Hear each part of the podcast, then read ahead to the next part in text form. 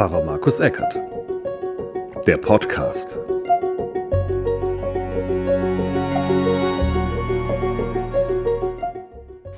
Herzlich willkommen zu Pfarrer Markus Eckert, dem Podcast mit der Predigt zum heutigen Ewigkeitssonntag. Und äh, ich habe die Anregung aufgenommen und den Psalm 139 in den Mittelpunkt gestellt. Da kommen die Worte vor, und nehme ich Flügel der Morgenröte und flöge ans äußerste Meer. Diesen Satz haben die Gottesdienstbesucher auf einer Karte draufstehen gehabt. Ich nehme darauf Bezug. Ich wünsche, dass euch diese Predigt gut tut bei diesem doch etwas schwierigen Thema. Wacht auf, ruft uns die Stimme. Dahinter steckt eine kleine Geschichte, die Jesus einmal erzählt hat. Er spricht davon, da gab es zehn Jungfrauen, die sich auf den Weg gemacht haben, um zu einer Hochzeit zu gehen. Und in dieser Geschichte müssen diese Jungfrauen dem Bräutigam mit Lichtern entgegengehen, aber nur die Hälfte der Jungfrauen hat sich sozusagen eine extra Portion Öl mitgebracht. Und der Bräutigam, der verspätet sich und sie müssen warten und die Lichter brennen und die Lichter gehen aus. Und dann kommt er plötzlich und dann haben die einen haben noch eine extra Portion Öl dabei und die anderen haben eben nichts dabei.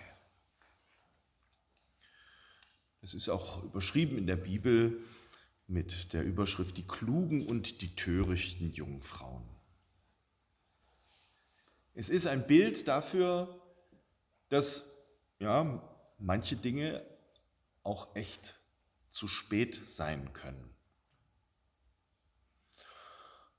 Ich habe vor kurzem eine Dokumentation gesehen über Desmond Tutu, den Dalai Lama. Das sind, waren Freunde. Und Desmond Tutu erzählt eine Geschichte, dass er als kleiner Junge oder als auch Jugendlicher ein sehr schwieriges Verhältnis mit seinem Vater hatte, denn sein Vater hat im betrunkenen Zustand immer die Mutter verhauen. Aber er kannte auch die gute Seite seines Vaters. Und eines Abends sagte der Vater zu ihm, wohl am Bett, Desmond, ich möchte dir eine Sache sagen. Und er sagte, Vater, ich bin einfach gerade zu müde, lass uns das doch morgen besprechen. So drehte er sich um und schlief. Und am nächsten Morgen wurde er unterrichtet, dass sein Vater gestorben ist. Er weiß, also Desmond Tutu ist ja nun leider letztes Jahr gestorben, aber er wusste bis zum Schluss nicht, was wollte mir mein Vater eigentlich da sagen.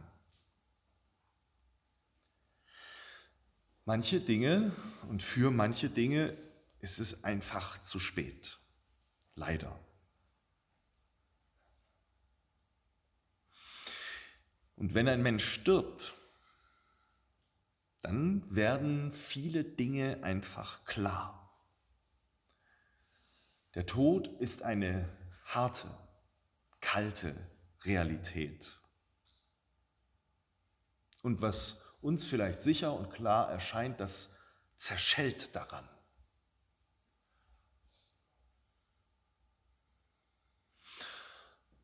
Dagegen haben wir heute eine Lichtinsel geschaffen. Warmes und helles Licht. Unsere Gedanken an unsere Liebenden. Wir haben uns erinnert, den Namen aufgeschrieben. In der Hand halten wir noch dieses andere Blatt, Flügel der Morgenröte. Führe ich gen Himmel, heißt es im Psalm 139, führe ich gen Himmel, so bist du da. Rettete ich mich bei den Toten, siehe, so bist du auch da. Nähme ich Flügel der Morgenröte und bliebe am äußersten Meer, so würde auch dort deine Hand mich führen und deine Rechte mich halten. Spräche ich, Finsternis möge mich decken und Nacht statt Licht um mich sein, so wäre auch Finsternis nicht finster bei dir, und die Nacht leuchtete wie der Tag. Finsternis ist wie das Licht.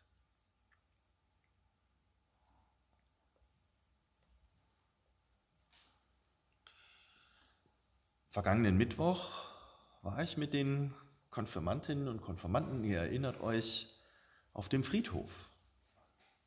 Wir sind über den Friedhof gegangen und haben uns einfach die Grabsteine angeschaut und haben unter anderem entdeckt, dass da Symbole sind, die uns etwas zu sagen haben. Zum Beispiel die Ehre. In vielen Grabsteinen ist eine Ehre. Das ist kein Zeichen dafür, dass derjenige Bäcker war oder Bauer oder sowas. Nein, das ist ein biblisches Symbol. Paulus spricht selbst davon und sagt, wenn man so ein Korn in die Erde legt, was passiert dann? Es verschwindet. Aber es wächst daraus auch etwas. Es wächst daraus ein Weizen, eine Weizenehre zum Beispiel.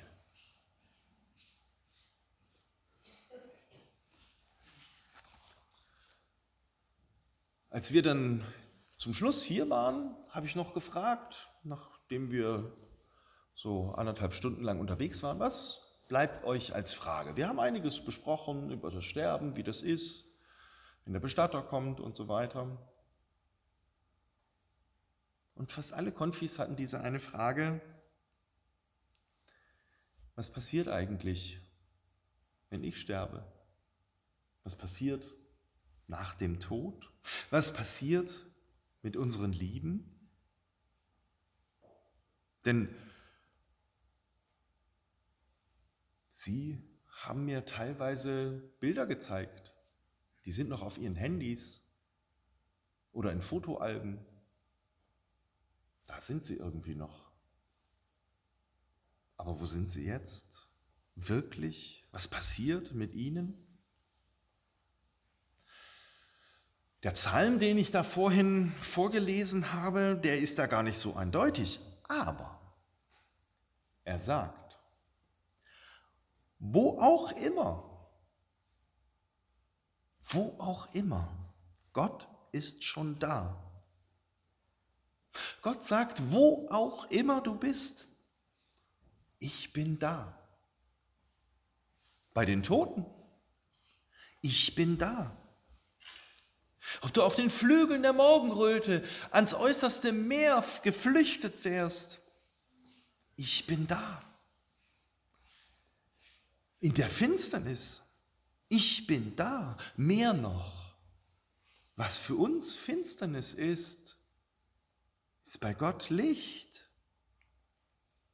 Der Ich bin da ist da. In jedem Atemzug unseres Lebens. Ja, und auch im letzten Schnaufer. In der Aufregung des Lebens und im letzten Loslassen. Der Ich bin da ist da und er ist dabei.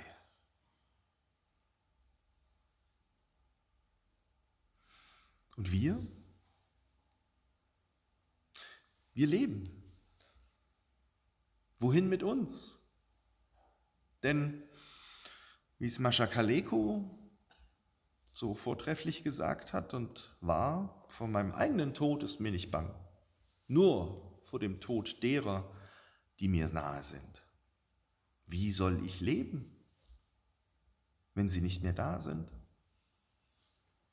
Allein im Nebel tast ich tot entlang und Lass mich willig in das Dunkel treiben, das Gehen schmerzt nicht halb so wie das Bleiben.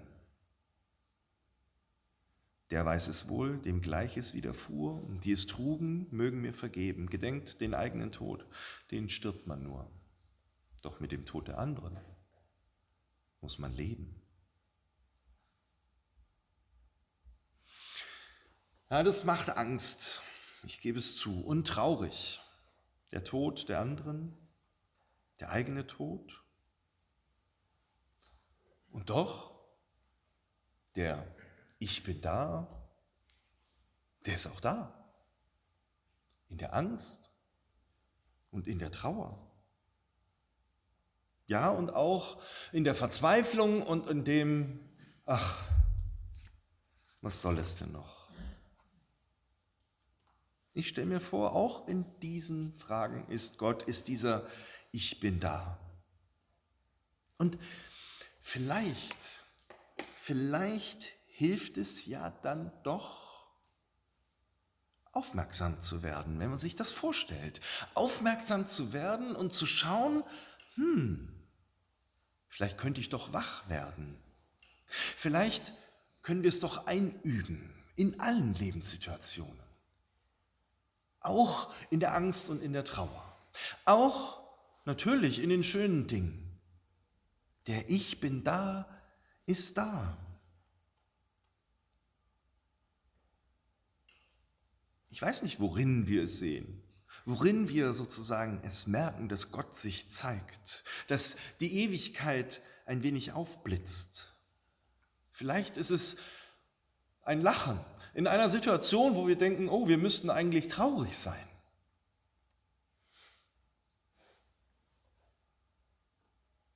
Mir sagt das, die Zukunft ist offen.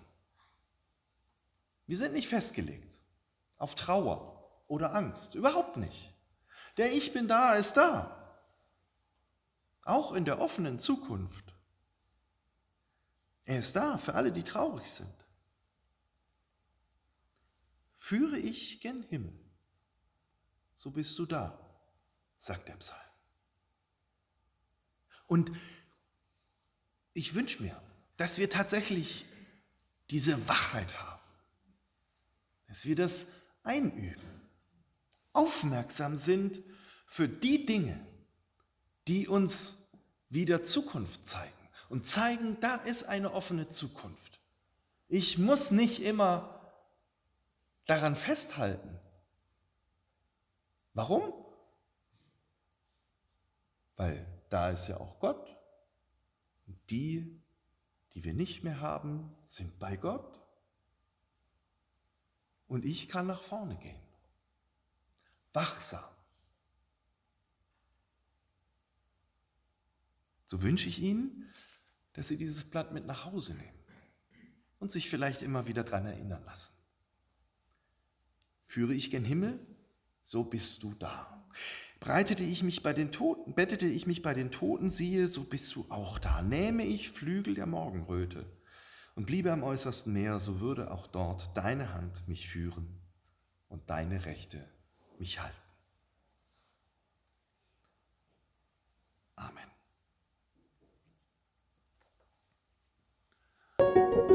Pfarrer Markus Eckert. Der Podcast.